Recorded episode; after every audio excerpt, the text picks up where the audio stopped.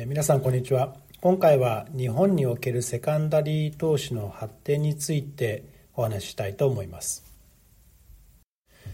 私どもがプライベートエクイティのセカンダリー投資ビジネスを開始し最初のファンドを設立したのは2015年になります。その頃私どものセカンダリー投資業務をご説明すると物珍しい目で見られることがほとんどでした。バイアウトファンドやベンチャーキャピタルへの投資は通常10年以上コミットすることが求められており期間の途中で解約することはできません。しかし投資家の方々の中にはやむにやまれぬ理由でファンド存続期間中に売却をするケースがあります。その場合売り手は買い手を見つける必要があり相対での交渉をすることになる上運用者である GP に許可を求めることになります。国内の PE ファンド市場の成長は投資の数や規模においてこの10年で目覚ましいものがありますがその頃はセカンダリー取引の実例が少なかったこともありあまり目立った存在ではありませんでした。一方欧米では2000年以降 PE 投資が急速にその残高を増やす中未上場株式あるいはファンド持ち分のセカンダリー取引は増加し特に2008年の金融危機以降に取引残高が大きく伸びることとなりました。その中でセカンダリー投資ファンドの数と資産規模も大幅に増加しましたが日本アジアではそれらのファンドの登場は遅れていました。日本では2010年以降バイアウトファンドの蘇生が急増しさらに2013年前後を契機に独立型のベンチャーキャピタルの設定が増え少し遅れてコーポレートベンチャーキャピタル CVC の蘇生が急増しています。2022年現在その当時多く設立され活発に投資を行っていたバイアウトファンドやベンチャーキャピタルが10年あるいは延長期間後の12年の満期を迎え始めています。当然それらのファンドのポートフォリオの中には回収の終わっていない投資銘柄が幾分残るケースが見られます。また当時ファンドに投資を行っていた投資家の皆様の中にはいろいろな事情からファンドの組合持ち分を売却するニーズをお持ちの方も出ています。このような低流動性資産を現金化する方策として私どもの運用するようなセカンダリーファンドへの売却を考える投資家やファンド運用者が増えるのは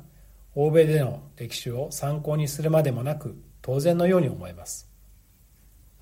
実際私どもがセカンダリー投資ビジネスを始めた2015年頃と比較してここ数年のセカンダリー市場での売却を検討される方々の数の増加には驚かされるほどです。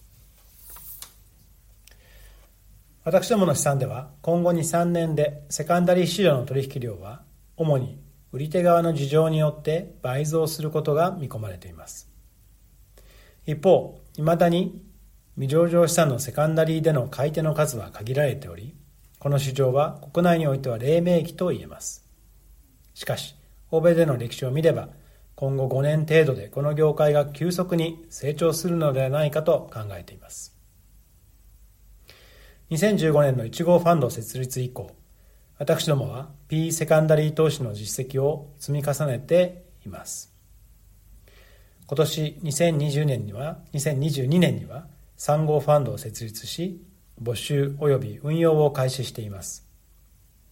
これまで国内において P ファンド持ち分及びファンドの保有する未上場株式などのセカンダリー取引の事例が限られていた中、私どもは1号ファンド以降、国内外の取引を数多く経験してきました。当初、日本国内の事例が少ないため、国内で初めてとなる取引種類も多く、海外での事例を参考にするなど、手探りでここまでやってきました。幸い、経験豊富な米国の投資家がこれまで私どものファンドに出資をしていただいたこともあり、様々なアドバイスを受けられたこと、また、ファンド運用業務に精通したメンバーが当初からファンド運営に関わってくれた上に、ここ数年で育ったチームに恵まれ、次の成長への準備は整ってきたように思います。欧米でのセカンダリー投資の発展の歴史を振り返りまた国内での PE 市場の状況を見るとこれからの5年が国内セカンダリー投資ビジネスの発展の正念場だと感じています。国内セカンダリー投資ビジネスを健全に発展させることは日本の PE 市場のエコシステムの一角を強くすることに他ならずそれは市場全体の成長の鍵の一つだと信じています。現在募集している3号ファンドにこれから加わっていただくパートナーの皆様そして当社メンバーとともに強い倫理観を持って持続成長可能な PE セカンダリー市場の発展に尽くしたいと考えています。相沢アセットマネジメントの提供する運用プロダクトへの投資や投資一任契約を締結する際は所定の手数料や諸経費等をご負担いただくこととなります。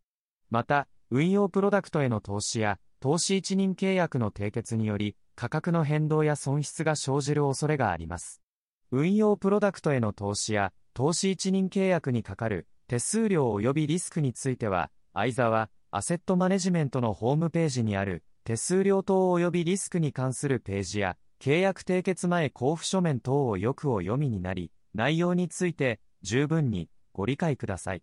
称号相沢アセットマネジメント株式会社。金融商品取引業者関東財務局長。金賞第2076号。加入協会一般社団法人日本投資顧問業協会。一般社団法人第二種金融商品取引業協会。一般社団法人日本ベンチャーキャピタル協会。一般社団法人日本プライベートエクイティ協会。